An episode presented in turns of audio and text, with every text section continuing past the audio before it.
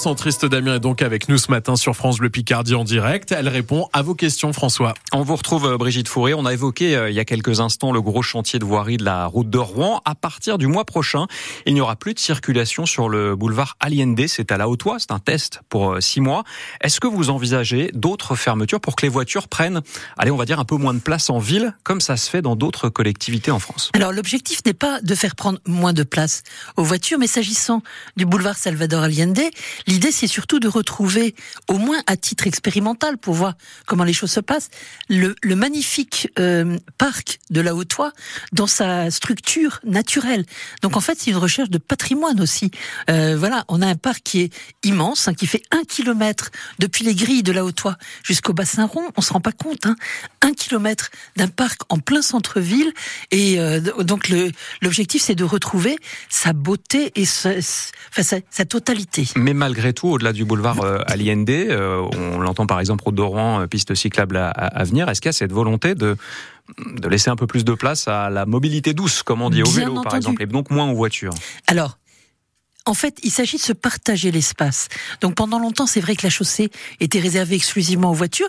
Maintenant, il s'agit de se partager l'espace et ça peut être soit piéton-vélo, soit voiture-vélo. Mais de manière générale, effectivement, on est d'ailleurs tenu par la loi hein, à chaque fois que on refait une chaussée de prévoir euh, euh, une piste cyclable. C'est ce qu'on fait et parce que ça répond aussi à un besoin. Vous voyez tous comme moi, y compris au moment des périodes de, grand froid, combien la, la présence du vélo est maintenant euh, naturelle en ville, ce qui n'était pas le cas il y a encore quelques années. Il y a aussi euh, les nombreux chantiers de construction. Il y a des quartiers entiers qui sortent de terre à Amiens, euh, Zac Intercampus, Gare-la-Vallée, pour ne citer que. Euh, si on regarde les chiffres de la population de l'INSEE, finalement, ils évoluent très peu. Euh, pourquoi y a-t-il besoin d'autant de logements? Est-ce qu'il n'y a pas un risque, bah, finalement, qu'ils soient vides? Alors, en fait, euh, ça peut. Je, je comprends complètement votre question, qui paraît euh, pleine de bon sens.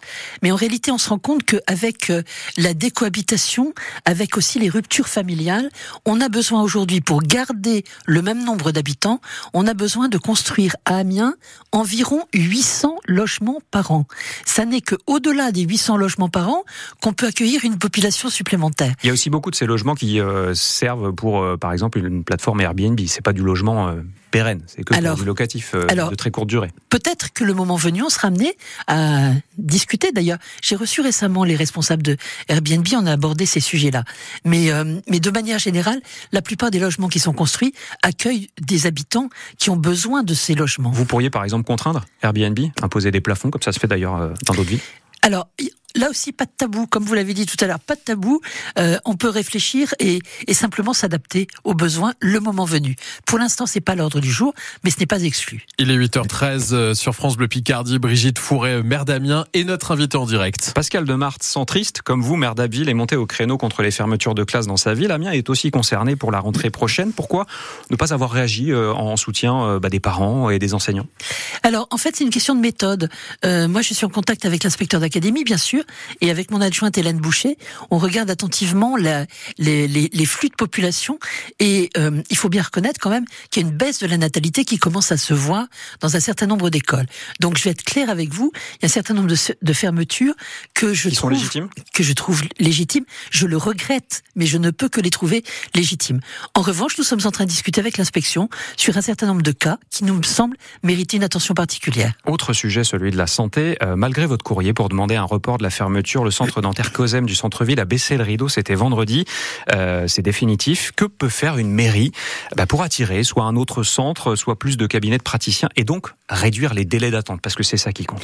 Alors directement, euh, la mairie ne peut pas faire grand-chose, mais en revanche, euh, on peut on peut travailler avec euh, avec le potentiel existant sur place pour faire en sorte de faire émerger une offre. Parce que par exemple, si euh, un local et une entreprise locale est prête à prendre la suite du COSEM, moi je suis en contact avec l'administratrice judiciaire qui est, est prête à examiner toutes les propositions intéressantes. Et là, je pense que je suis dans mon rôle de d'élu, mais là encore, je pense qu'il y a des choses qui doivent se faire dans la discrétion. Une question un peu plus politique avant de laisser la parole aux auditeurs de France Bleu Picardie. Ça fait 10 ans, Brigitte Fourré, que vous Oui. êtes maire d'Amiens, on avait élu en 2014, même s'il y avait eu des au début des années 2000 en remplacement de Gilles de Robien.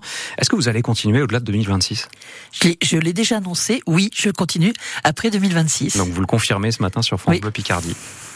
Eh bien, merci euh, d'être avec nous en direct, euh, Madame le maire Brigitte euh, Fourré.